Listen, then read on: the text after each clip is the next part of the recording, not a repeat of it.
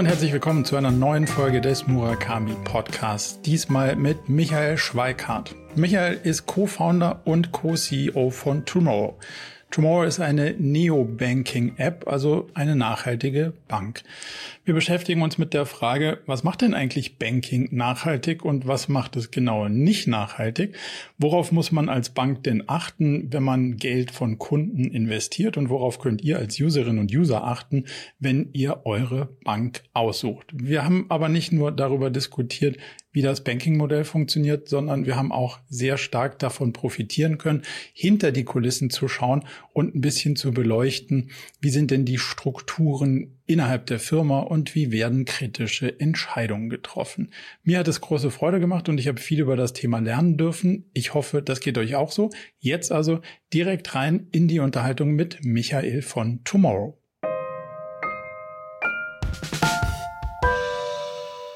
Michael, ganz herzlich willkommen zu unserer nächsten Podcast-Episode, die ich immer ganz gerne einleite mit der Frage, wie du dich auf einer Dinnerparty vorstellst, auf der du niemanden kennst, aber auch nicht wirklich eine Agenda hast. Also klassisches äh, Funding-Dinner mal ausgeblendet, sondern und Networking auch, sondern einfach ein netter Abend mit netten Leuten. Was ist deine Vorstellung auf der Dinnerparty?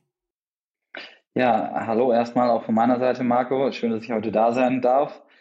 Und ja, das ist eine sehr gute Frage und ich glaube, meine Antwort hat stark variiert im Laufe der Jahre. Also ähm, ich glaube, am Anfang habe ich mal angefangen mit so Antworten wie ich bin selbstständig oder ich bin Unternehmer. Ich glaube, aktuell sage ich meistens, ich mache nachhaltiges Banking. Mhm. Ähm, und dann je nach Gegenüber ähm, landet man dann manchmal schnell bei Tomorrow, aber manchmal ähm, ist es dann auch nur so, ah, okay, und dann geht es auch weiter. Ähm, das ist aber meistens mein Einstieg aktuell. Was ist dir persönlich lieber, wenn es schnell bei deinem persönlichen Ich landet, also bei deinem beruflichen Ich landet oder wenn es äh, auch mal darüber hinaus zu was anderem kommt? Also Tomorrow ist schon ein bisschen auch mein Leben. Insofern ähm, rede ich da auch gerne drüber und auch in meiner Freizeit. Ähm, aber ich will das jetzt auch nicht so als allererstes platzieren in der Regel. Mhm. Ne? Äh, das heißt, ich bin auch froh, wenn man erstmal über was anderes redet ähm, oder äh, auch dann äh, äh über das Gegenüber. Also ich bin auch immer interessiert daran, viel über meine Gesprächspartner zu erfahren und das schafft man mehr, indem man selber Fragen stellt, als äh, jetzt äh, so groß viel von sich selber erzählt. das ist so. Je, je, spannender die eigene Geschichte ist, desto weniger kriegst du natürlich von deinem Umfeld auch in Teilen mit. Deswegen verstehe ich gut. Es ist jetzt nicht zwingend naheliegend, dass man sagt, du, ich habe eine Bank gegründet. Was im Waden für dich würdest du sagen oder für euch das ausschlagende Erlebnis, wo, wo es dann zu der Überlegung kam, lass mal irgendwie über Bank nachdenken? Vielleicht eine ganz kleine Korrektur vorab. Ähm, wir sind keine Bank per se selbst. Wir sind momentan ein Softwareunternehmen, ermöglichen mhm. aber äh, nachhaltiges Banking in Zusammenarbeit mit unserer Partnerbank Solaris. Ja. Ähm, das nur kurz der Hinweis, damit wir auch rechtlich ganz äh, korrekt hier unterwegs Absolut. sind und ich ja. nicht am Ende Ärger von unseren Juristen bekomme. okay. ähm, aber äh, zu deiner Frage, wir haben, äh, ich und meine Mitgründer, äh, gesehen, Geld bewegt die Welt, aber leider in die falsche Richtung. Und dann haben wir eben begonnen, uns damit auseinanderzusetzen, wieso ist es so und was kann man dagegen tun. Und wir haben uns dann eben die Industrie angeschaut, haben uns zum Anfang tatsächlich mit nachhaltigem Investieren vor allem beschäftigt und haben aber dann gesehen, dass andere Neobanken wie N26 oder Revolut gerade sehr erfolgreich die UX-Side des äh, Bankings revolutionieren. Und wir haben gesagt, ja, das ist wirklich überfällig, das ist eine sehr, sehr gute Stoßrichtung.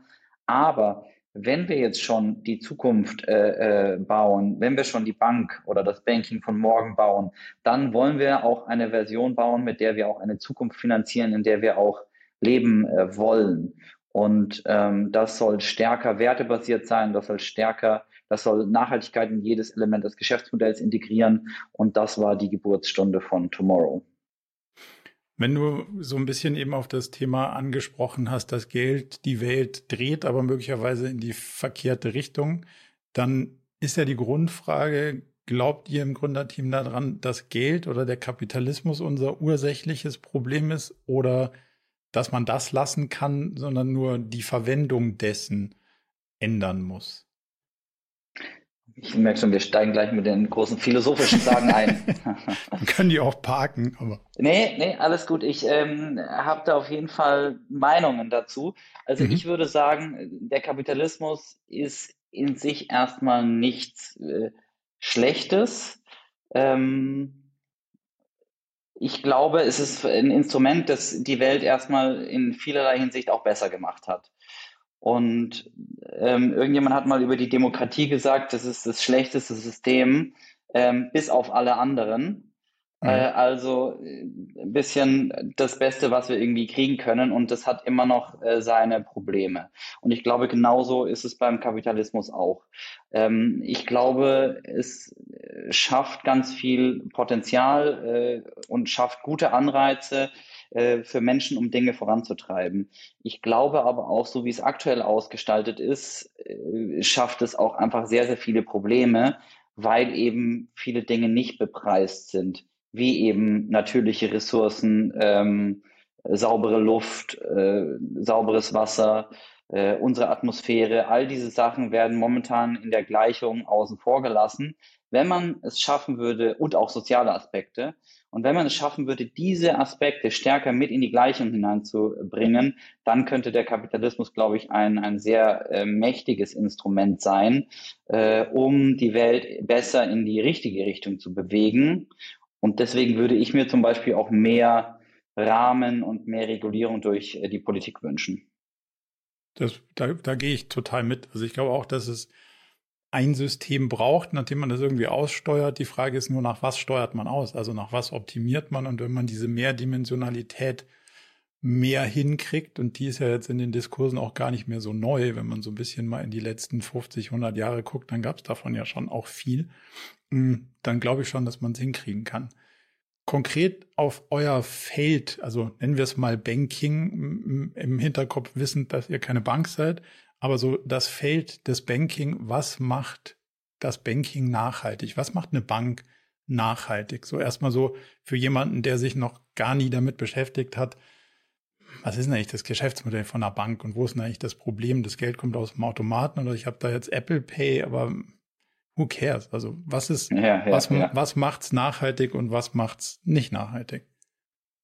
Also es ist auf jeden Fall abstrakt und das macht es erstmal schon mal schwierig. Und ähm, das Entscheidende ist, Banken arbeiten mit den Geldern ihrer äh, Kunden, die auf den Girokonten liegen und äh, investieren die in äh, Unternehmen und verleihen die an Unternehmen ähm, mit dem Hauptziel, Profit zu erwirtschaften. Und das tun eben konventionelle Banken ähm, mit allem, was Geld bringt. Und das ist unter anderem auch eben Kohle, Erdöl, Waffen und sonstige schmutzige Geschäfte. Mhm. Und da setzen nachhaltige äh, Banking-Provider an und äh, schaffen Abhilfe. Das heißt, auch bei uns wird sichergestellt, dass mit den Geldern auf den Girokonten ähm, keine dreckigen Investments passieren, sondern dass die Gelder nur in Unternehmen und Projekte mit ähm, äh, fließen, die unsere Nachhaltigkeitskriterien erfüllen. Da würde ich gerne gleich tiefer rein. okay. Aber mach vielleicht nochmal so deine Reise kurz zu Ende. Ich, ich park meine, meine Frage.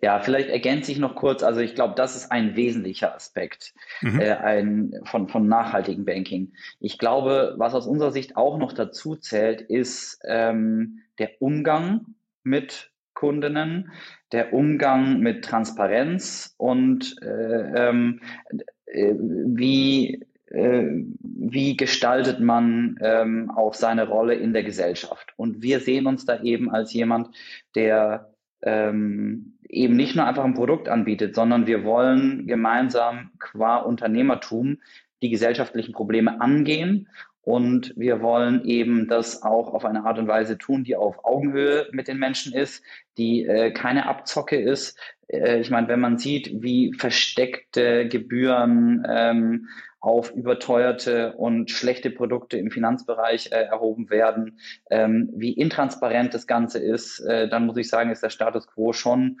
ähm, eher, eher äh, eine Katastrophe. Und wir im Gegenzug äh, ne, stellen sicher, dass die Gelder von den Girokonten eben nur Nachhaltigkeit, äh, nachhaltig angelegt werden. Wir zeigen aber auch transparent, ähm, dann eben offen, wo wir das tun, wie wir das tun. Das heißt, man mhm. kann das einsehen und äh, wir kommunizieren das auch. Das heißt, wir reden da aktiv und äh, regelmäßig drüber mit unseren Kundinnen und ähm, ja, gehen das einfach auf eine andere Art und Weise an. Wenn man das mal aus einer Kundensicht kurz nochmal so ein bisschen einsortiert, gibt es ja den passiven Teil, den ich sozusagen mit der Überlassung meines Geldes beeinflusse. Also ich gebe dir mein Geld als Sichteinlage und du machst damit dann irgendwas. Oder also nicht ihr, sondern eure Partner. Ähm, aber auf der anderen Seite gibt es natürlich auch diesen aktiven Teil. Ah, für das, was ich tue, wird was kompensiert für das, was ich tue. Und da kommt man ja relativ schnell an diesem Ding vorbei.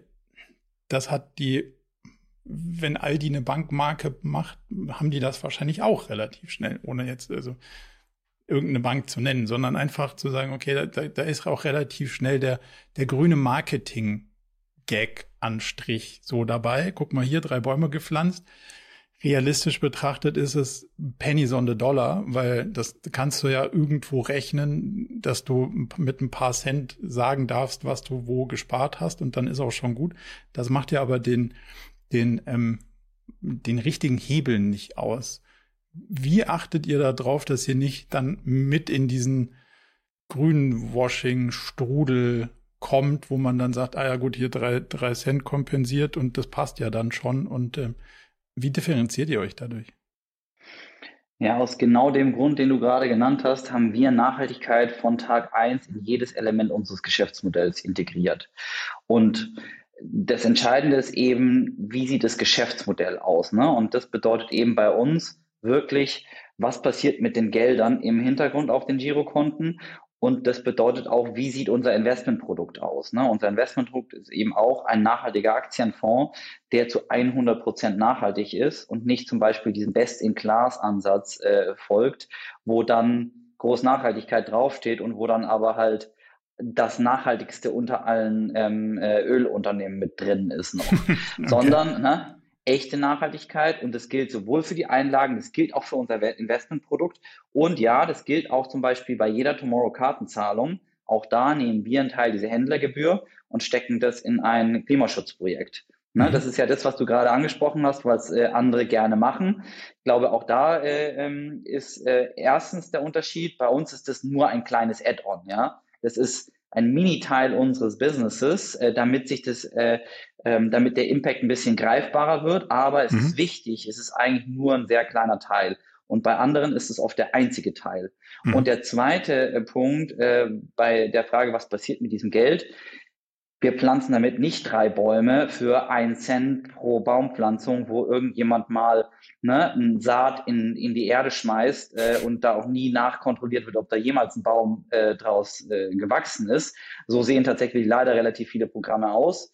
Und was wir auch nicht machen, vor allem nicht mehr, das haben wir am Anfang noch gemacht, CO2-Zertifikate damit kaufen, mhm. weil auch da äh, gab es ja in den letzten ähm, zwölf Monaten den einen oder anderen Skandal, äh, weil auch da leider eben die Qualität äh, oft recht schlecht ist. Sondern wir haben jetzt ein eigenes Projekt in Südafrika, das Speckboom-Projekt, wo wir eben einen brachliegenden Boden renaturieren und damit wirklich aktiv CO2 aus der Atmosphäre ziehen. Cool. Also das heißt, da seid ihr so nah dran, dass ihr sagen könnt, ja, da ist man, ähm, also da weiß man, dass man den nicht existenten Wald nicht von drei Dienstleistern gleichzeitig äh, verkauft kriegt, sondern ja. ihr, ihr wisst, da passiert auch was. Ja, genau, genau. Ähm, wir waren auch schon dort und haben uns angeschaut. Ähm, es gibt die Menschen, es gibt die NGO, mit der wir da zusammenarbeiten, ähm, es gibt den Boden und ähm, da wird gepflanzt und es, es geht voran. Kann man den kleinen Teil, den du gerade beschrieben hast, vielleicht so übersetzen, ist wie eine Miles More Kreditkarte, nur dass ich keine Punkte kriege, die ich danach in den Koffer einlösen kann, den ich nicht brauche, sondern das nehme ich und äh, finanziere damit Klimaprojekte oder das von dir ja. äh, besprochene ja. Klima. Also das ist sozusagen der Mehrwert, den ich dann direkt umsetze, was ich da sonst sparen würde, oder? Ja, kann man so beschreiben. Der andere Teil, den du besprochen hast ähm, oder angesprochen hast, ist ja der Teil, was passiert mit dem Geld. Jetzt würde ich gerne mal eine Frage, die habe ich in meinem Kopf noch nicht so ganz beantwortet, ist hm, diskutieren, ist die, ist die wirklich der, also ist der Feind diese fossile und dieses Waffen, ist das wirklich der sofort zu attackierende Feind? Und was passiert, wenn es alle sofort täten? Kann die Wirtschaft das aushalten oder die Gesellschaft? Ähm, das habe ich mir noch, also ich kann das nicht beantworten, aber ich habe mir schon die Frage gestellt, wenn jetzt alle aufhören würden, allen, sagen wir mal, äh, Erdölgesellschaften das Geld zu geben und die würden in sich kollabieren, dann würde ja nicht nur die Erdölgesellschaft kollabieren, sondern möglicherweise auch die Tankstelle um die Ecke und der gesamte Verkehr. Und da hängen ja so ein paar Sachen dran. Also so, so richtig ethisch sofort den Stecker zu ziehen, wäre es ja wahrscheinlich auch nicht. Also muss nicht der Weg eine Transformation sein und muss es nicht über die Dauer unwirtschaftlicher werden?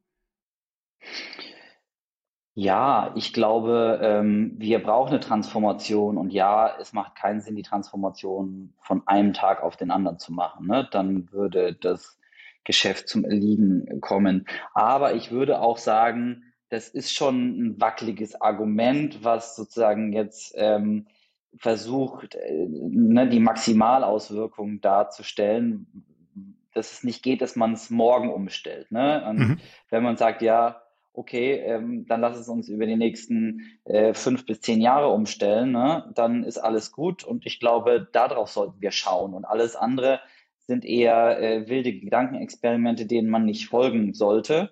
Mhm. Und ich habe mir in Vorbereitung hier deinen Podcast mit Christian Klein angehört und der hat gesagt, er hat es durchgerechnet, wenn man die Taxonomie sauber umsetzen würde, dann könnten wir die Klimakrise damit äh, besiegen. Und ähm, äh, das heißt, und da glaube ich auch dran, dass wenn man es schafft, die Geldströme in großem Stile eben raus aus fossilen Energien und rein in erneuerbare Energien äh, zu lenken ähm, und andere äh, äh nachhaltige Projekte, damit ist großer Wandel möglich. Mhm. Und mh, hm, ich würde noch einen zweiten Punkt äh, äh, kurz, kurz ansprechen, weil du auch das Thema Waffen gerade genannt hast.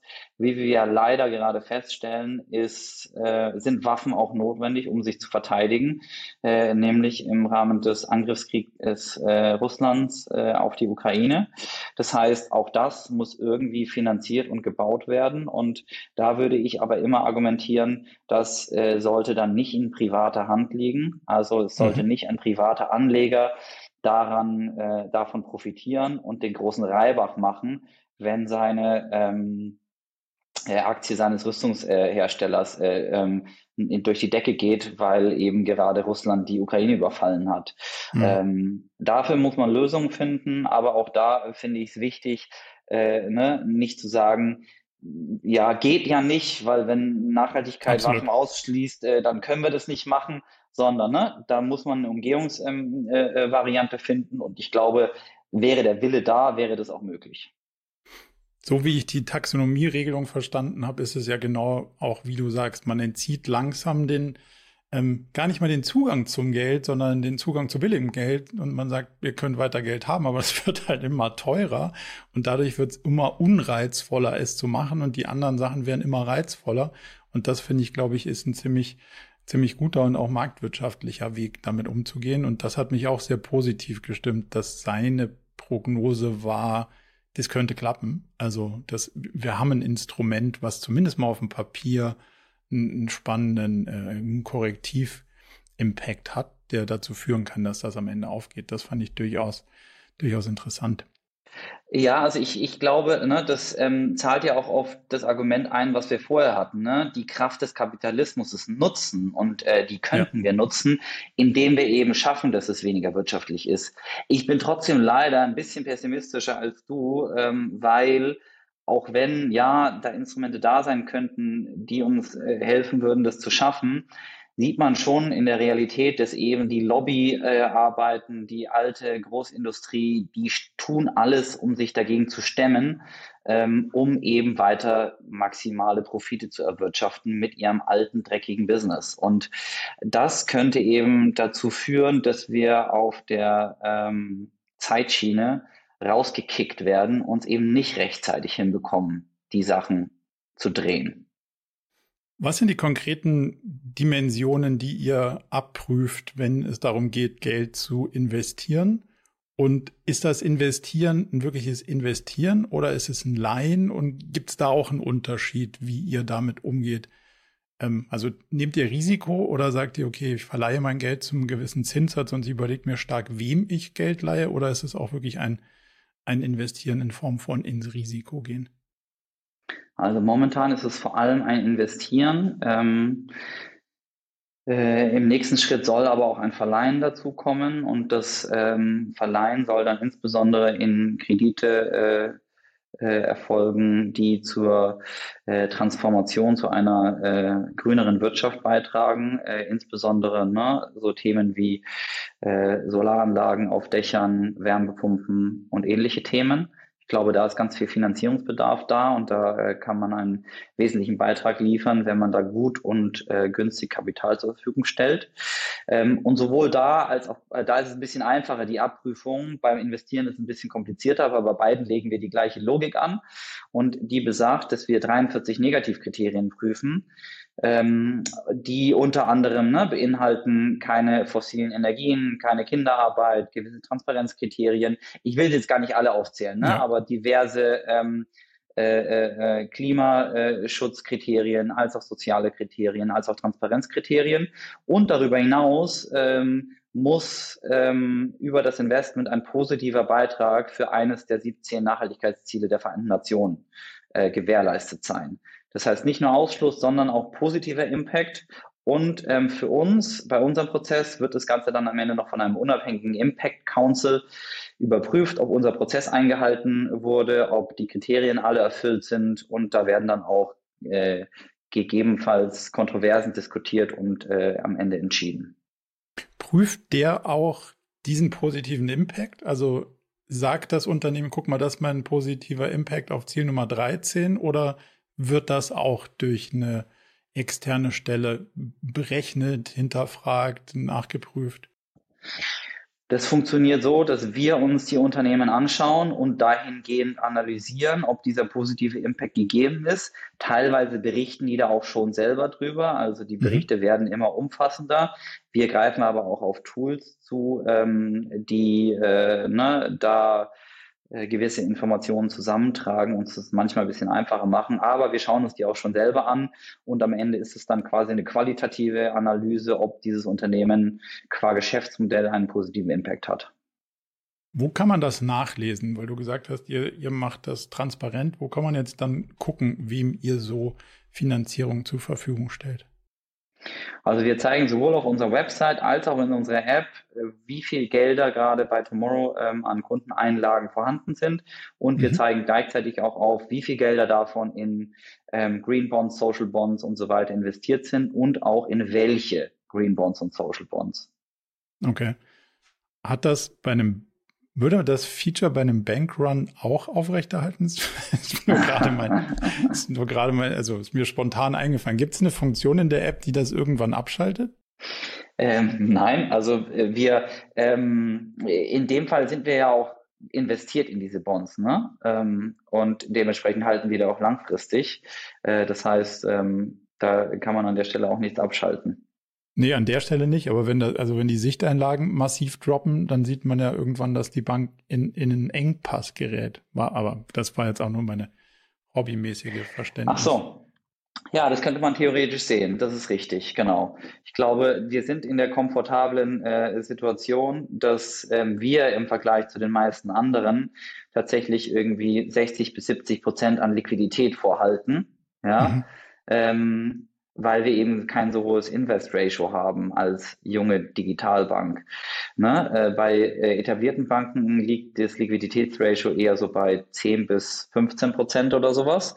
Das oh. heißt, die kommen dann schon relativ schnell in die Problematik, wenn äh, Kundinnen anfangen, das Geld abzuziehen. Bei uns ist es ähm, erstmal aufgrund dieses Ratios kein Problem und zweitens auch noch kein Problem, weil wir Teil von Solaris sind und die eine größere Bilanz haben, die sowas theoretisch auffangen könnte. Okay. Wenn man von Investitionen und Nachhaltigkeit ausgeht, dann kommt ja oftmals so ein bisschen auch die Frage zumindest mal auf, kostet das Performance? Und es gibt ja Forschungs, also Forschung ist immer schnell gesagt, aber zumindest mal ähm, Veröffentlichungen, die zeigen, Nachhaltigkeit hat sogar einen positiven Effekt auf die durchschnittliche Performance in letzter Zeit. Wärt ihr bereit, eine unterdurchschnittliche Performance zu akzeptieren für die Nachhaltigkeit und weil, also, wenn ich auch noch nachhaltig bin und eine bessere Performance, das ist ja No-Brainer. Also, ja, ja. das ist ja so, klar mache ich das dann. Ähm, das würde ich auch als reiner Kapitalist machen. Ähm, was, wo würdest du sagen, fängt die Schmerzgrenze an und, und, und, oder seid ihr bewusst darauf eingegangen zu sagen, ja, wenn es so wäre, dass es eine Performance kostet, würden wir das auch in Kauf nehmen wollen und müssen? Also äh, wenn ich jetzt vor allem mal äh, an unser Investmentprodukt für unsere Kunden denke, ne, wo das ja vor allem relevant ist, diese Frage, ähm, da würde ich schon sagen, dass wir den Anspruch haben, mindestens die gleiche Rendite zu erzielen, wie du woanders bekommst. Ne? Und mhm. ich glaube da auch total dran, weil ähm, abgesehen davon, dass ich das für das Richtige halte, ist die Investition nach Nachhaltigkeitskriterien auch einfach ein verdammt gutes Risikoanalyse-Tool. Und ähm, äh, hier der äh, Chef von BlackRock, Larry Fink, hat es in einem seiner äh, Briefe, die er jedes Jahr schreibt, ich glaube vor zwei, drei Jahren war es so, da hat er ESG groß ausgerufen. Und ähm, äh, das ist auf der einen Seite gut, ähm, weil ne, das dadurch gewisse Präsenz bekommt. Auf der anderen Seite betrachtet er ESG tatsächlich rein aus Risikogesichtspunkten. Ihm ist Kinderarbeit eigentlich egal. Ja? Äh, er hat Angst, dass zum Beispiel der CO2-Preis hochgeht und deswegen Investitionen äh, in fossile Energien in ein Risiko des Geschäftsmodells laufen und dann äh, abgewertet werden. Und so denkt er ESG rein als Analysetool. Wir machen das, weil wir das für das Richtige halten und haben dementsprechend auch noch andere Kriterien, aber der Effekt ist trotzdem ein bisschen der gleiche. Mhm. Und das ist auch der Grund, warum auf äh, äh Studien sagen, dass nachhaltige Anlagen tatsächlich sogar eher besser äh, performen, weil eben es ein verdammt gutes Risikotool ist. Und ich glaube eben auch, gerade langfristig ähm, funktioniert es einfach besser, weil Unternehmen, die entlang der Nachhaltigkeitskriterien agieren, äh, bessere Langfriststrategien haben, die besseren Mitarbeitenden anziehen und äh, eben keine Risiken aus dem steigenden CO2-Preis zum Beispiel haben. Wenn ich es richtig verstanden habe, korrigiere mich, wenn ich falsch liege, ist euer Fonds, also ihr habt ein Produkt, um das Geld, wenn ich sage, ich will als Kunde Geld anlegen, dann kann ich als Kundin oder Kunde hingehen in der App und sagen, ähm, hey, ich möchte Geld anlegen, Summe X, und dann ist das ein quasi von euch gemanagter Fonds, der auf Aktien setzt. Richtig soweit? Richtig. Die eine gewisse Performance und jetzt hast du gesagt, besser als das, was ich woanders kriegen würde, das wäre ja ein nachhaltiger ETF, würde man wahrscheinlich als Benchmark nehmen, oder? Problem ist, es gibt aktuell keine nachhaltigen ETFs. Noch nicht. Wenn ich in die App von äh, den automatisch anlegenden Brokern gucke, sagen die, da gibt es nachhaltige ja, das ist leider, das ist leider nicht ganz so richtig, was sie da ausweisen. Und okay. der, der Grund liegt auch darin, dass wenn man nachhaltig investiert, dann braucht man entweder einen sehr, sehr guten Index, ähm, der aber gewissermaßen aktiv gemanagt werden muss, weil Unternehmen sind ja nicht für immer nachhaltig. Äh, man muss mhm. also eigentlich laufend schauen, hat sich irgendwas am Geschäft geändert, gibt es eine, ähm, einen Supplier-Skandal, wo man feststellt, okay, die setzen auf irgendeinen ähm, Lieferanten aus äh, China oder Afrika, die Menschenrechtsstandards nicht einhalten. Ähm, das heißt, ne, das muss laufend gemonitort werden und deswegen gibt es aktuell auch keine echten nachhaltigen ETFs. Es könnte schon sein, dass jemand noch äh, was in der Richtung herausbringt, ähm, aber das, was es da aktuell am Markt äh, gibt, verdient nicht so richtig den Nach Namen nachhaltig. Zwei, zwei Fragen noch dazu genauer. Das heißt, sehe ich die Performance von eurem Fonds von außen, bevor ich da investiere, also die historische und kann, kann ja. die zumindest mal mit einem, mit einem Standard-Benchmark irgendwie in, in Vergleich setzen? Ja, kannst du. Und du kannst auch auf OnVista zum Beispiel die, die ISIN eingeben. Der Fonds ist schon ein Jahr vor seinem echten Launch sozusagen äh, gelistet worden. Das heißt, ich glaube, wir haben jetzt demnächst zwei Jahre Track Record. Da kann man also schon ein bisschen was sehen. Ähm, und ich könnte dann auch kaufen, ohne Kunde bei eurer, also ohne ein App-Konto zu haben, theoretisch. Das geht theoretisch auch, das machen aber nicht alle Banken möglich. Okay. Die andere Frage, und die finde ich so ein bisschen ähm, konzeptionell spannend, wenn wir auf das Thema, was ist so ETF und Grün schauen, siehst du ein Risiko darin, dass immer mehr Geld automatisch oder nach Index sozusagen angelegt wird. Und wenn ich so halbwegs richtig informiert bin, ist die Schwelle so um die 50 Prozent. Also mittlerweile, glaube ich, sogar nördlich der 50 Prozent des Geldes wird eher ETF-basiert, also Index-basiert angelegt, statt aktiv gemanagt. Und wenn das jetzt in eine ESG-Konformität rutscht, springt, dann wird ja plötzlich ein saugroßer Berg an Geld versuchen, grüne Unternehmen zu kaufen. Und die ja. Unternehmen, die da rausfallen, werden nicht mehr so nachgefragt sein. Jetzt stelle ich mir die Frage, das wären aber ja nicht deswegen mehr grüne Unternehmen. Und die Unternehmen, die es gibt, werden auch nicht grüner und profitabler, nur weil plötzlich auf der Konsumentenseite das Bewusstsein steigt für, ah, ich muss jetzt mit meinem Geld vielleicht nachhaltiger agieren. Und das heißt, eigentlich steigt ja die Nachfrage für nachhaltige Unternehmen möglicherweise schneller als das Angebot nachhaltiger, echter, nachhaltiger Unternehmen. Und damit steigt der Preis. Möglicherweise in Höhen einer Blase. Wie schaut ihr denn da drauf? Äh, interessantes Gedankenexperiment. Also ich sehe es jetzt noch nicht so kommen, dass da jetzt in diesen großen Stile Gelder reinfließen, dass wir in das Problem einer Blase kommen. Mhm. Im Gegenteil, ich würde erwarten, dass wenn Gelder wirklich in diese Richtung fließen, im größeren Stile, wird sich auch schnell das Angebot erweitern. So funktioniert ja eben auch der Markt und der Kapitalismus. Da mhm. würden also sofort andere Unternehmen schauen, dass sie wirklich die Kriterien erreichen, damit auch sie in ähm, den Genuss dieses Kapitalflusses äh, kommen. Und mhm. ich würde dann also erwarten, dass all diese Unternehmen tatsächlich an Wert gewinnen ähm, und dadurch ihre Kapitalbeschaffungskosten äh, senken, sinken und wir damit eben grünere Unternehmen fördern. Das heißt, das würde indirekt sozusagen zu den, genau dem gewünschten Effekt führen. Okay, also das ist ja so ein bisschen der, der Taxonomiegedanke auch auf der Nachfrageseite abgebildet. Ja. Ja. Also hoffen wir es. das war nur ja. so eine, ich habe mich, ja. ich habe mich da so ein bisschen mit beschäftigt und gedacht, so, oh, das ist aber ein, beim starken Sprung der Nachfrage könnte das irgendwie so ein bisschen kritisch, kritisch werden. Jetzt habe ich mich so noch mit zwei, drei ähm, Argumenten aus eurer Kundenperspektive zu, auseinandergesetzt und das eine Thema, was euch neben der Nachhaltigkeit wichtig ist, ist ja soziale Gerechtigkeit.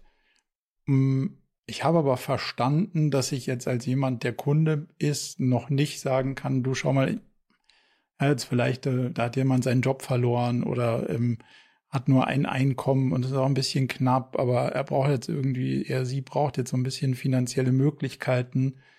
Kriege ich die bei euch? Und Stand heute habe ich verstanden, Kredite, Überziehungskredite sind noch nicht Teil des Portfolios, richtig? Äh, nicht ganz richtig. Wir haben seit kurzem einen Dispo, den wir anbieten. Okay. Also das gibt's. Ähm, genau, trotzdem ist es momentan sozusagen das einzige Finanzierungsinstrument, wenn du so willst. Mhm. Es ist aber äh, so, dass wir uns große Mühe geben, über das Thema Financial Empowerment äh, zu dem Thema soziale Gerechtigkeit beizutragen und auch noch über diverse andere Instrumente, wie zum Beispiel ähm, unser ähm, Aufrunden-Feature, wo mhm. wir jeden Monat inzwischen über 50.000 Euro an Spenden äh, generieren, die eben unter anderem in Sozialprojekte fließen. Ich glaube, rund um Weihnachten hatten wir eines, da, ähm, da ging es um das Aufrunden für die Tafel und ähm, die Gelder über zwei, drei Monate flossen dann eben ähm, in die äh, deutschen äh, Tafeln.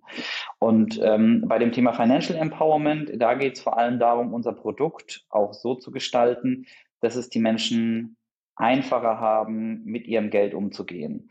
Und das machen wir auf der einen Seite, indem wir ähm, Aufklärung betreiben, sowohl über unsere Social-Media-Kanäle ähm, als auch in der App, dass wir da Erklärungen mitliefern, ähm, wie kannst du sinnvoll sparen, wie kannst du sinnvoll investieren.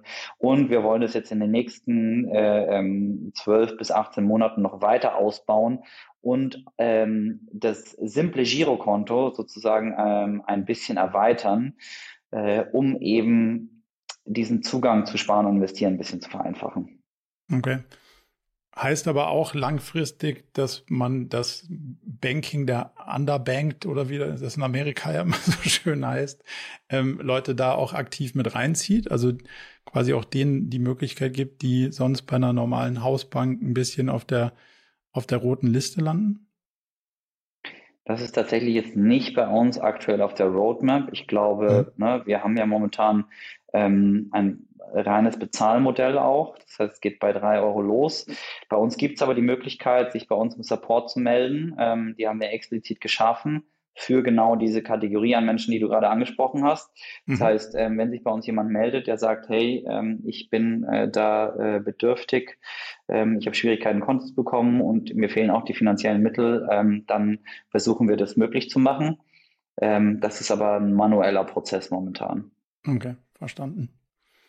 Wenn wir ein bisschen so auf eure Gesellschaft mal schauen und den Blick dahin richten, was ist die, was ist die sozusagen gesellschaftliche Basis, auf der ihr eure, euer Unternehmen aufgebaut habt? Ich habe gesehen, es gibt eine Crowd, die involviert ist.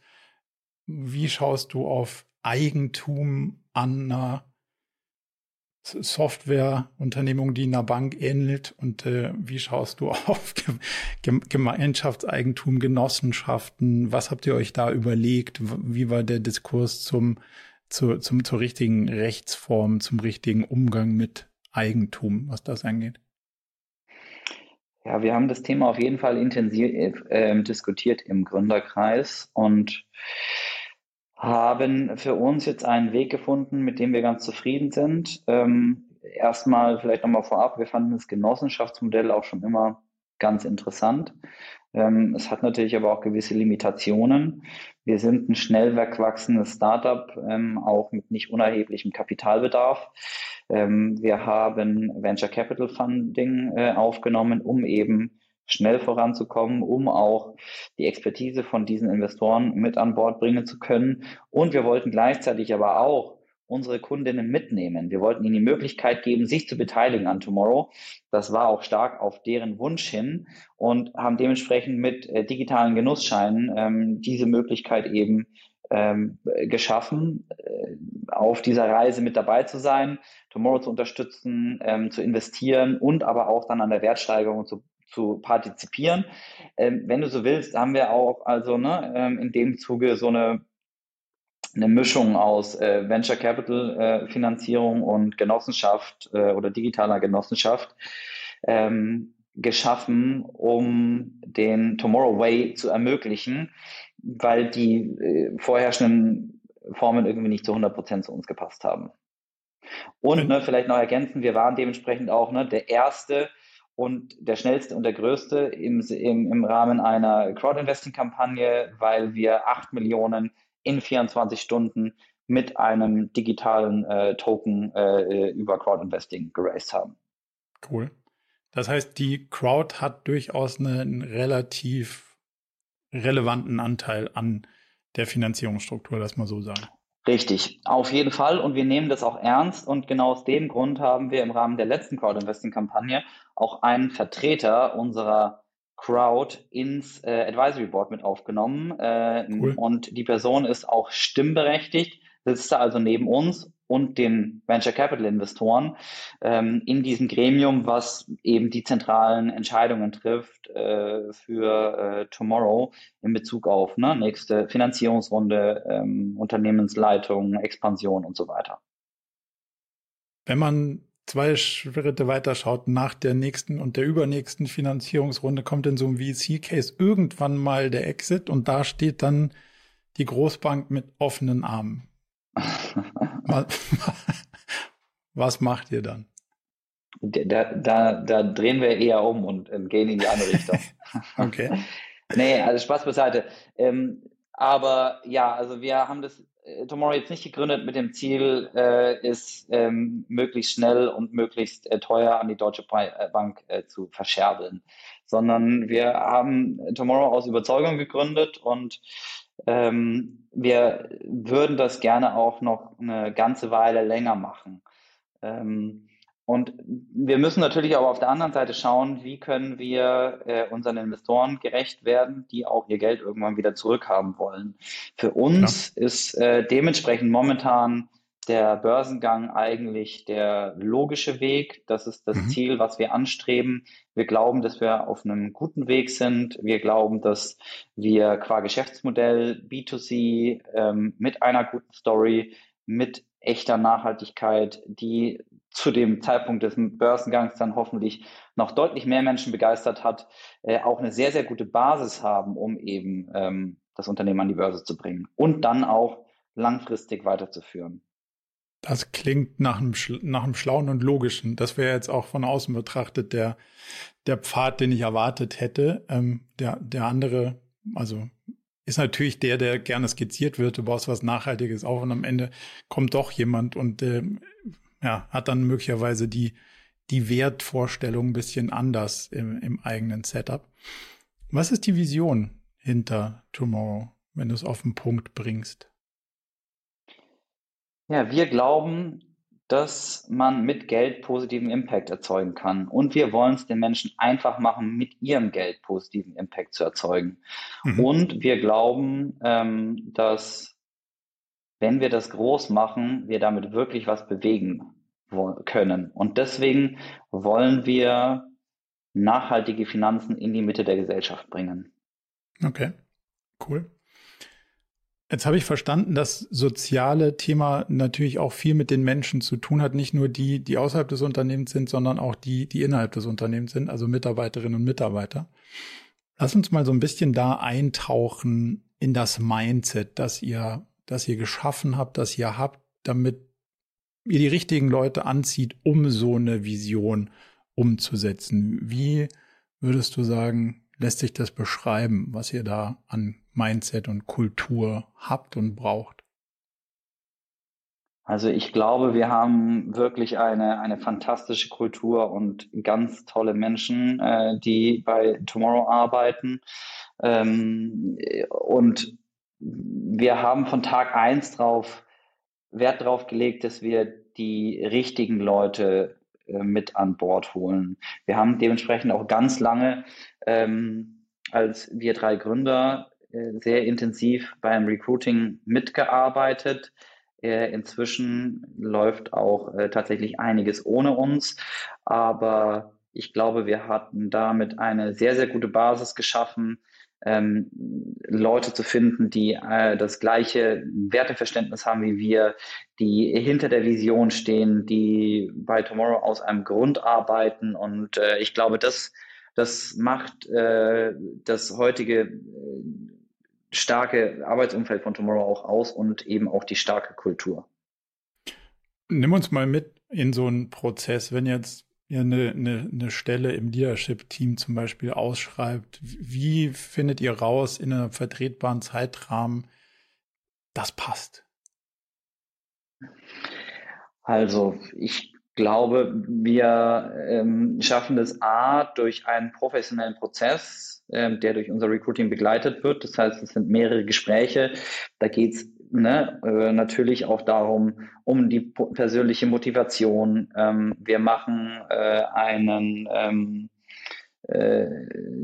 kognitiven Test, wir haben eine Case Study, wir haben also ein paar Instrumente, die wir nutzen in diesem Prozess und äh, wir prüfen aber auch Culture Fit, um eben herauszufinden, ob die Leute für Tomorrow die richtigen sind. Und ich äh, habe das Gefühl, dass äh, äh, ja unser Recruiting da einen verdammt guten Job macht bisher.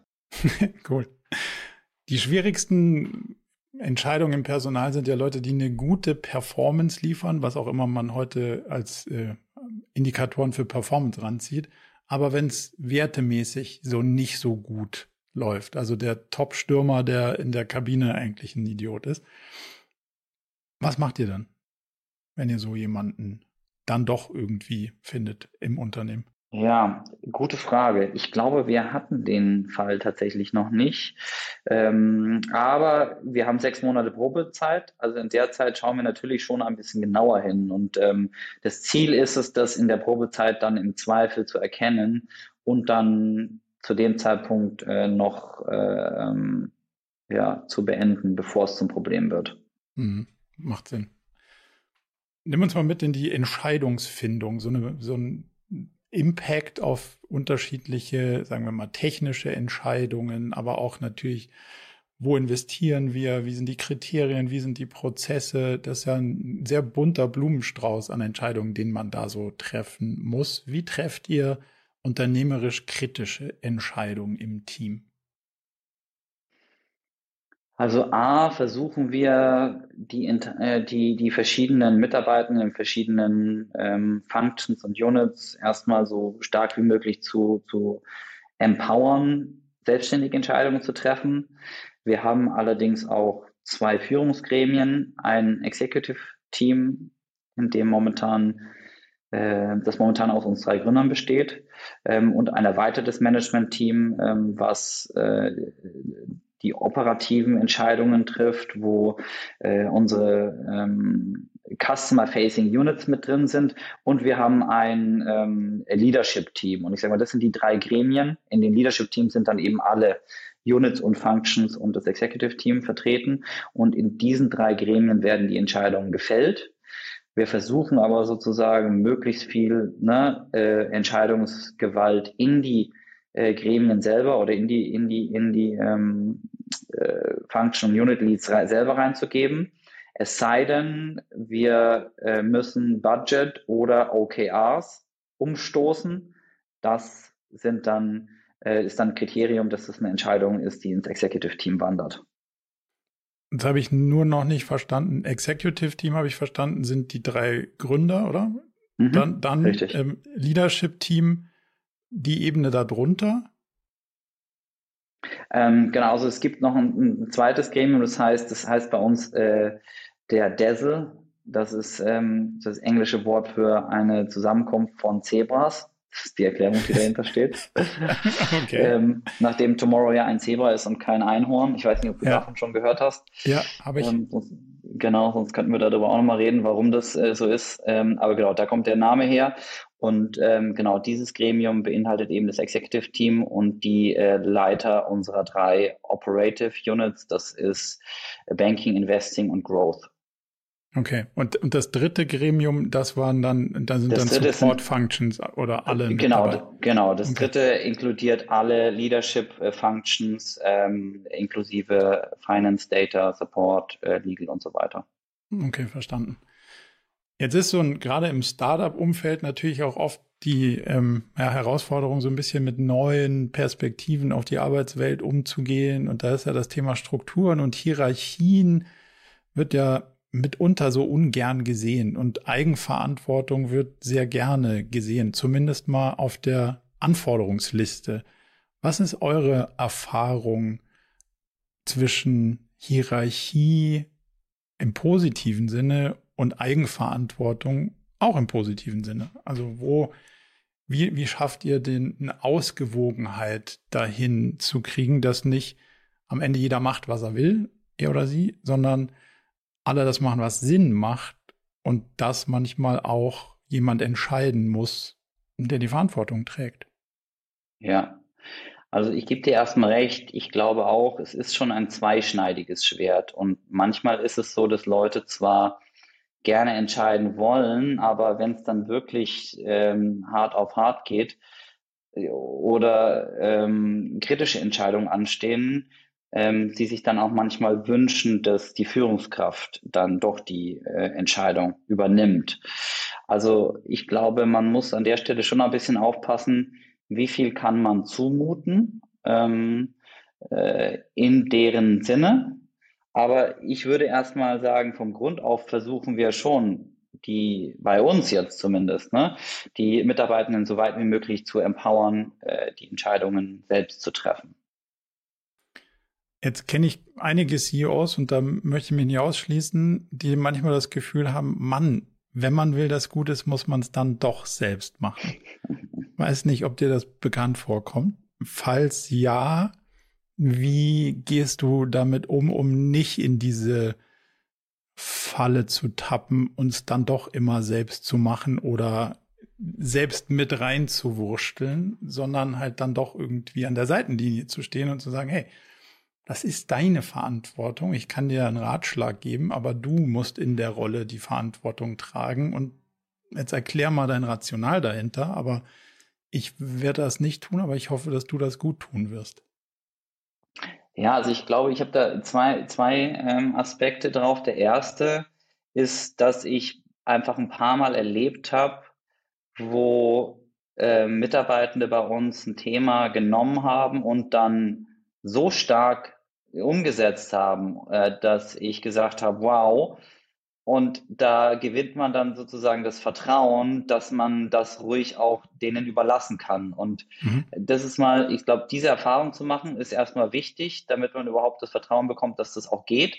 Und ich glaube, der zweite Aspekt ist, dass man, wenn man das dann so gelernt hat, dann drauf schaut, was, was können die auch besser und ähm, was, auf welche Rolle reicht es denn, wenn ich mich zurückziehe? Und jetzt ganz konkretes Beispiel, wenn es bei uns um die Ausgestaltung eines Produktofferings geht oder auch ein Pricing, wie viel Discount geben wir, dann schnappt sich das Produktteam ne, die Anforderungen und sagt, okay, wir machen den Test dazu, wir bauen verschiedene UX-Screens, und am Ende ne, brauchen wir nur Guardrails. Wo, was, was müssen wir am Ende erreichen?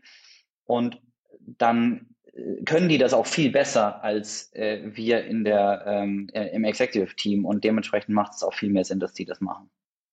Hast du, um diese Erfahrung zu machen, bewusst Themen ausgewählt? Oder ist das einfach passiert und es ging glücklicherweise gut? Ich, ich wünschte, das wäre so strategisch.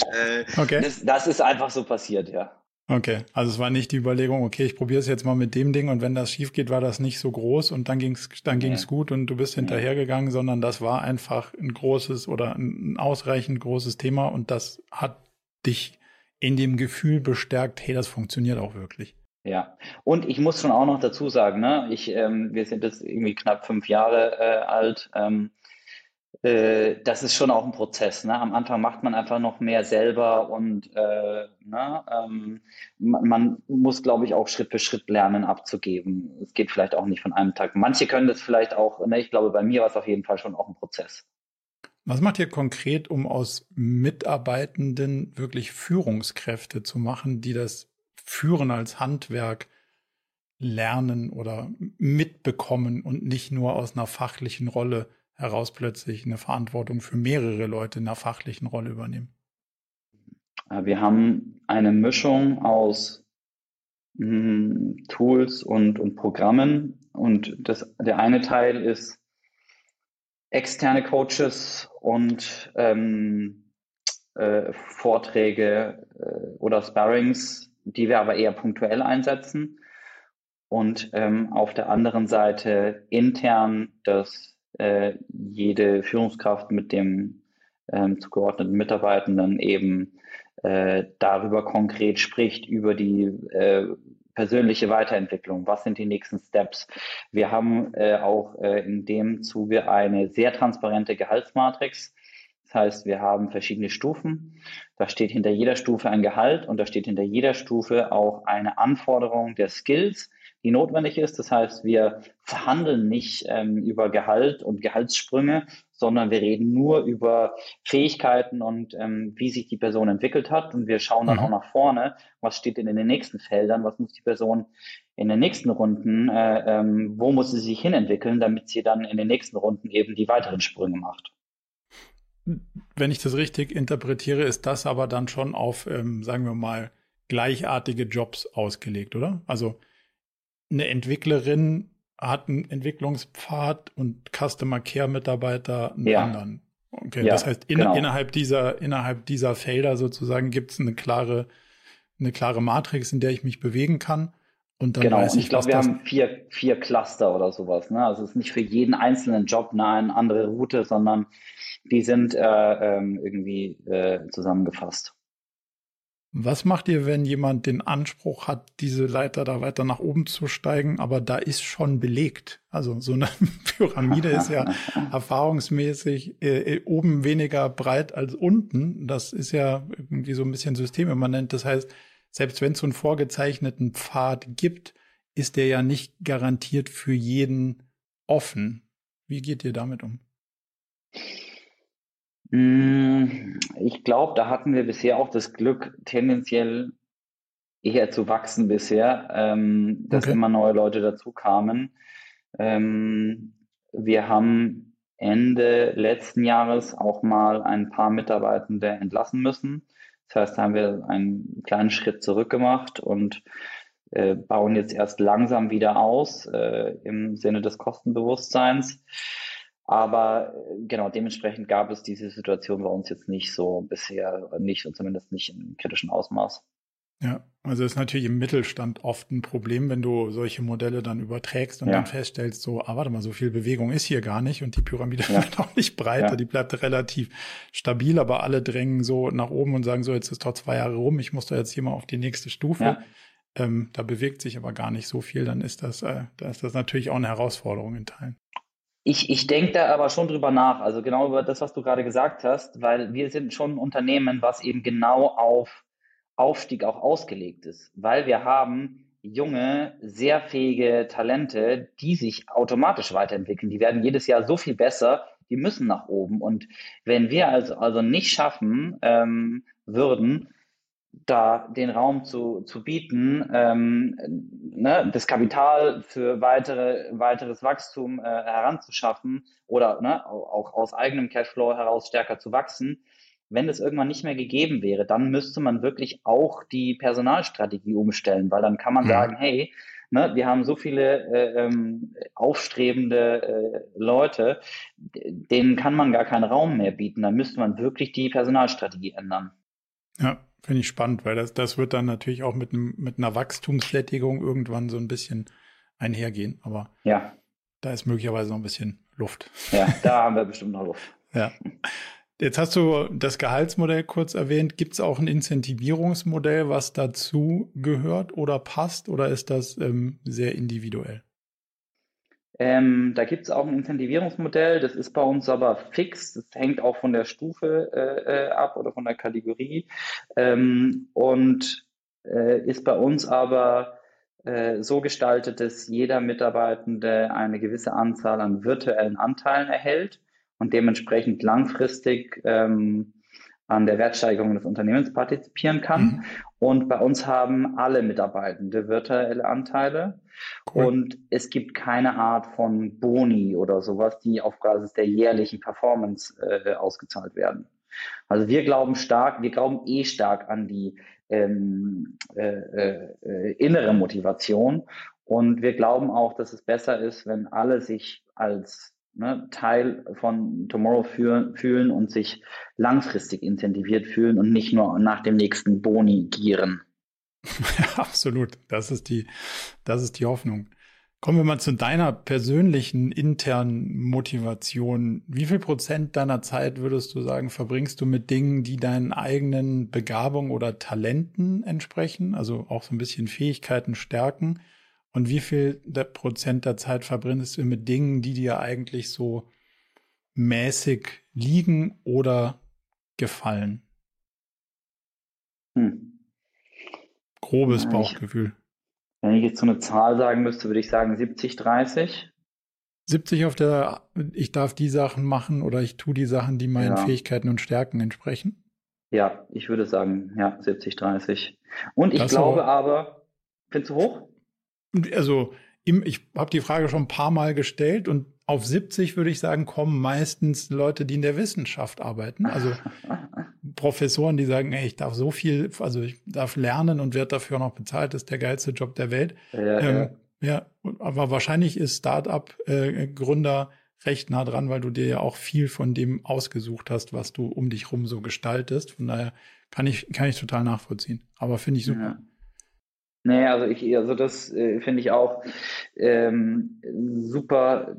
Ich stehe jeden Morgen auf und habe ähm, Bock auf den Job. Und ich glaube aber auch die anderen 30 Prozent, die sind auch ganz wichtig. Ich glaube, jeder Unternehmer muss diese Fähigkeit mitbringen, auch die anderen 30 Prozent mitzumachen, sonst äh, ähm, klappt das nicht. Aber genau, ich glaube auch als Unternehmer hat man eben die Möglichkeit, das so zu gestalten, dass man auf 70 Prozent kommt auf der anderen Seite. Wenn du dir aussuchen dürftest, was all eure Kunden, wenn ihr mal alle die Kunden habt, die ihr mal haben wollt, eine Sache am Tag machen, weil ihr ein neues Feature in der App rausbringt und sagt, wenn ihr das alle macht einmal am Tag, dann gibt es eine Gutschrift auf eurem Konto. Was wäre das? Was würdest du die, die, die Menschen in Deutschland einmal am Tag oder einmal die Woche machen lassen? Also allen, wenn es um alle Menschen in Deutschland geht, würde ich sagen, einfach mal ein Tomorrow-Konto eröffnen. Dann hätten wir nämlich sehr viele Probleme gelöst. Dann hätten wir sehr, sehr viel Geld auf die richtige Seite rüber geschafft. Wir, wir, unter, wir unterstellen mal, die haben alle das und jetzt sagst du all euren Kunden, die so ein Konto haben, hey, wenn ihr, wenn ihr einmal am Tag oder einmal die Woche das und das macht, dann ähm, gibt's Folgendes.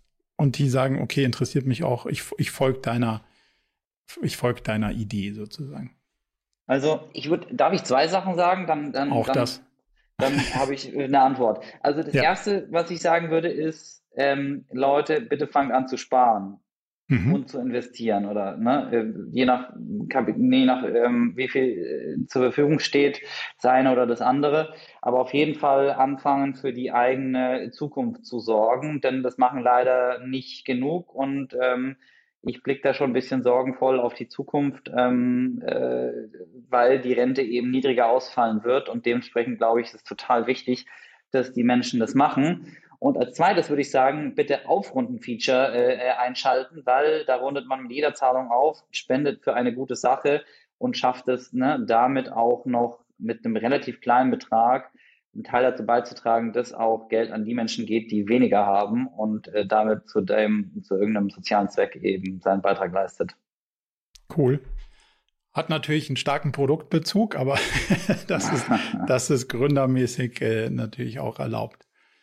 Wenn du dir jetzt auf der anderen Seite noch einen Vortrag oder ein Seminar aussuchen dürftest, wo es irgendwas, also ein Thema behandelt wird, wo du sagst, boah, das ist jetzt noch ungelöst, da würde ich sofort hingehen, wenn es das gäbe, das Eintagesseminar. Welches, welche Frage würdest du beantwortet gerne haben? Welchen Titel würde das Seminar tragen, wo du, wo du sofort buchen würdest? Also, was mich gerade schon stark fasziniert, ist die Entwicklungen im Bereich KI. Das heißt, wenn jemand die Frage lösen kann, kommt die Superintelligenz und wann kommt sie? Oder was ist die Stufe davor? Und wie kann sie ja. vielleicht unsere, die Menschheit eher befähigen, anstatt ins Verderben zu bringen? Das würde mich, das würde mich ähm, dazu bringen, da schnell, schnell äh, aufzusignen. Spannend. Hast du persönlich eher die positive Sicht auf die Zukunft und denkst, mega, was da an Chancen kommt? Oder ist da schon auch ein großes Fragezeichen da? Puh, hoffentlich haben wir nicht eine, eine, eine Box geöffnet, die mehr kann, als wir dachten? Das ist eine sehr schwierige Frage. Ich glaube tendenziell eher letzteres, aber mhm. ich glaube, dass wir hier so ein, auch so einen klassischen Fall äh, haben von äh, linearem Denken versus exponentieller Realität. Also die, die Menschen denken eben gerne oder, oder so sind auch unsere äh, Gehirne aufgebaut. Wir, wir tun uns schwer, anders als linear zu denken. Und in der Realität äh, ist es gerade bei solchen Technologien eben so, dass die exponentiell sich entwickeln. Und wenn du also die lineare neben die exponentielle Kurve äh, legst, führt es dazu, dass der Mensch dazu neigt, das in der nahen Zukunft zu überschätzen und in der ferneren Zukunft zu unterschätzen und zwar massiv zu unterschätzen. Und mhm. ich glaube, wir sehen hier ein bisschen einen ähnlichen Effekt gerade. Was macht ihr in eurem Unternehmen konkret, um Chancen und Risiken auf der einen Seite zu beleuchten und abzuwägen und auf der anderen Seite auch, um eure Leute an das Thema ranzuführen? Also ich sehe immer noch in Gesprächen Verantwortliche von Customer Care Teams, die sagen, ach, AI ist überhaupt kein Thema für uns. Und ich so, ja gut, also das äh, das ist möglicherweise kurzfristig mal unterschätzt, weil für die anderen wird es wahrscheinlich ein Thema. Ähm, wie viel müsst ihr das reintragen und wie strukturiert geht ihr damit um, um, um Chancen und Risiken auch zu finden? Also wir sind ein Digitalunternehmen und wir verstehen uns auch als Innovatoren und dementsprechend haben wir uns mit Aufkommen des Themas KI sofort auch damit auseinandergesetzt und geschaut, wo bietet es Chancen für uns? Ähm, Risiken jetzt ne, im Sinne von Weltzerstörung, auf, auf der Ebene sind wir momentan noch nicht. Äh, da geht es dann eher um so Risiken wie Datenschutzprobleme. Äh, und ich glaube, ne, wir als Banking-Anbieter sind uns dessen bewusst und schauen dementsprechend schon sehr genau hin bei all diesen Einführungen und äh, checken, dass wir auch konform gehen mit zum Beispiel Datenschutzrichtlinien.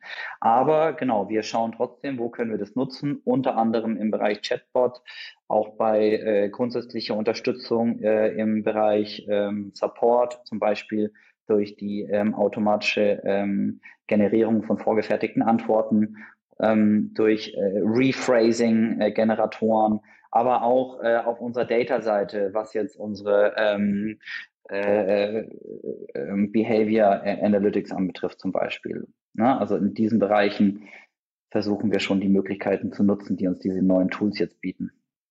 Was in eurem Feld aus meiner Perspektive mega spannend wird, wäre dann so Scoring-Modelle. Natürlich dann zu sagen, okay, Kreditausfallwahrscheinlichkeiten kannst du ja von, also das ist ja alles schon nicht Zukunft, sondern Vergangenheit, irgendwelche Wohnorte und diese ganzen Sachen mit einzubeziehen. Aber da finde ich aus der, finde ich wirklich aus der Risikoperspektive schon auch immer zu bedenken, der Faktor Mensch darf nicht ganz raus sein. Also es muss noch jemand da sein, der mal drauf guckt und äh, sagt, hey, in dem Modell hier stimmt irgendwas nicht.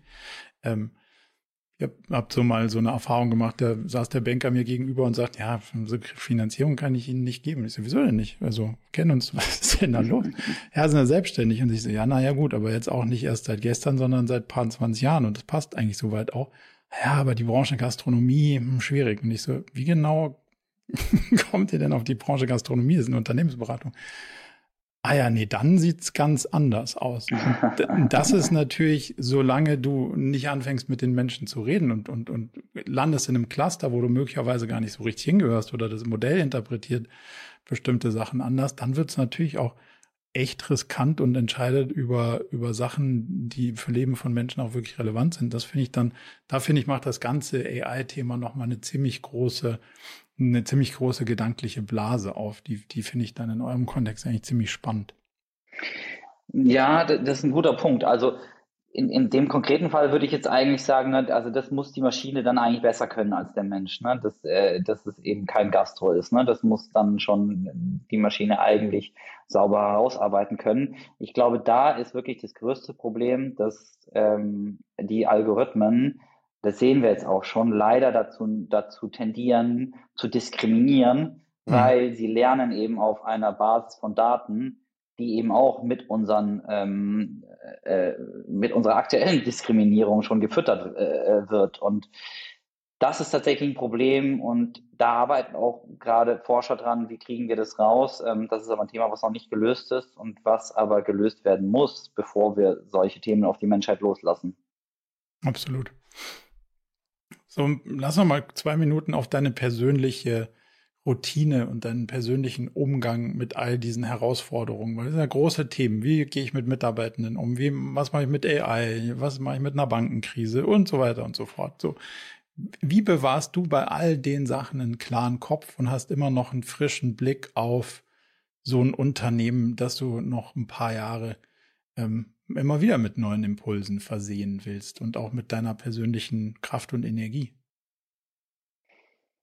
Ich glaube, was für mich wichtig ist, ist auch ähm, andere Sachen zu machen, also abends Sport zu machen oder Bücher zu lesen, die jetzt nicht sich mit Banking beschäftigen. das ist ähm, gut, ja. Äh, also da einfach den, den Horizont erweitern, ähm, mit anderen Menschen austauschen. Was für mich auch immer wichtig ist, ist Austausch mit anderen Unternehmern, die ähnliche Probleme haben, ähm, die die Herausforderungen kennen. Ähm, und ich glaube, was grundsätzlich super wichtig ist, eben gute Leute um sich zu haben. Also ich bin äh, froh, dass meine zwei Mitgründer und, und, und, ich, wir verstehen uns immer noch so gut wie am ersten Tag. Also ah, cool. ähm, das äh, hat gut funktioniert und ich glaube, das ist ein wichtiger Bestandteil. Hast du ein Hobby? Ich, wenn du mich so fragst, Lesen ist wahrscheinlich das, was ich als erstes nennen würde. Fußball noch bis vor kurzem, aber da macht meine Hüfte leider nicht mehr mit. Ähm, äh, aber jetzt dann eher Radfahren ist meine neue, ist meine neue Sportart. Sehr gut. Wenn wir bei Lesen sind, da würde ich sagen, da teilen wir das Hobby, wenn man das als solche bezeichnen mag. Was sind die Bücher, die dich in letzter Zeit begeistert haben, wo du sagst, hm, empfehlenswert? Was ich äh, sehr gut fand, war äh, zum Beispiel Superintelligence ne, zum Thema AI. Ähm, was ich gerade le lese, ist Outlive. Da geht es ne, hm, um das Thema ja. äh, Gesundheit. Ähm, und äh, was ich sehr gut fand, war von Ray Dalio, Changing the World Order. Ah, okay. Hast du das erste auch gelesen? Ich habe nämlich nur das erste, noch nicht das zweite gelesen. Findest du, das zweite kann mit dem ersten mithalten? Principles hieß, glaube ich, das erste, ne? Das meinst mhm. du? Ja. Ähm, das kann auf jeden Fall mithalten. Also es ist ein komplett anderer Ansatz und ein anderes, anderes Thema, aber beide in sich fand ich sehr gut, wirklich. Okay, cool. Dann lege ich das mal weiter oben auf den Start. Ja. Lustigerweise bin ich auch gerade bei Peter Attier und dem und dem äh, ah. Bin ich da so in der Mitte. Ähm, da hat man dann doch schon wieder eine Menge Sachen, die man auf seiner persönlichen To-Do-Liste findet, wenn man da so äh, durcharbeitet. Das, das ist aber durchaus, äh, also kann ich unterstreichen, eine, eine absolute Leseempfehlung, wenn man sich mit Gesundheit und gesund alt werden ist ja das richtige Narrativ dahinter. Ja. Das finde ich irgendwie ein extrem spannendes Feld.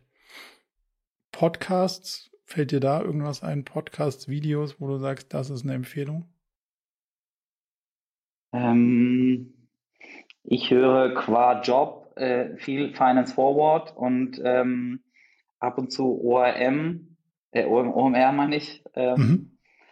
Und ansonsten gerne auch noch ein bisschen was aus den USA, zum Beispiel Freakonomics oder Lex Friedman. Cool. Ähm, die beiden finde ich auch sehr gut. Absolut. Nehm, nehmen wir auf die Liste. Viel, vielen Dank für die spannenden Empfehlungen. Gibt es irgendwas, was wir jetzt noch nicht beleuchtet haben, wo du sagst, das wäre aber noch total spannend, dass wir da noch einen Scheinwerfer draufhalten? Oder sind wir an den für dich wichtigen und spannenden Themen vorbeigekommen? Boah, ich glaube, wir haben so viel, ähm, so viel geschafft. Äh, mir fällt nichts ein, was wir noch nicht äh, berührt hätten dann habe ich äh, zumindest mal halbwegs den, den Hausaufgabenjob okay gemacht. Wenn jetzt Auf jemand sagt, Fall. Mensch, super spannend, ich will da mitmachen, ich will mein Geld nachhaltig sauber investieren, wo finde ich mehr, wo muss ich hin, was ist online der beste Kanal? Ja, am besten auf die Website ähm, www.tomorrow.one gehen oder einfach im App Store Tomorrow eingeben und die Tomorrow App runterladen und äh, dann geht's los. Ähm, dann in acht Minuten ein nachhaltiges Bankkonto eröffnen. Tut auch gar nicht weh. Ist ja auch eigentlich, äh, finde ich immer wieder absurd, weißt du? Ähm, die Leute äh, tun sich ja verständlicherweise schwer, ihr Verhalten zu ändern. Weniger Auto zu fahren, weniger zu fliegen, weniger Fleisch zu essen. Aber das Einfachste ist eigentlich Bankkonto wechseln. Äh, insofern würde ich mir wünschen, dass es einfach noch mehr Leute machen. Dann haben wir hier den Aufruf dazu und äh, Ja, wir verlinken das natürlich und ich sage an der Stelle, Michael, ganz herzlichen Dank für die Zeit und vor allem die tiefen Einblicke, die wir gewinnen durften in, in die Welt des Banking, aber auch in, in eure ganz persönliche. Und ähm, ja, vielen Dank und ich freue mich auf ein Wiedersehen an der Stelle. Ja, danke, dass ich da sein durfte. Sehr gerne. Ciao. Bis bald.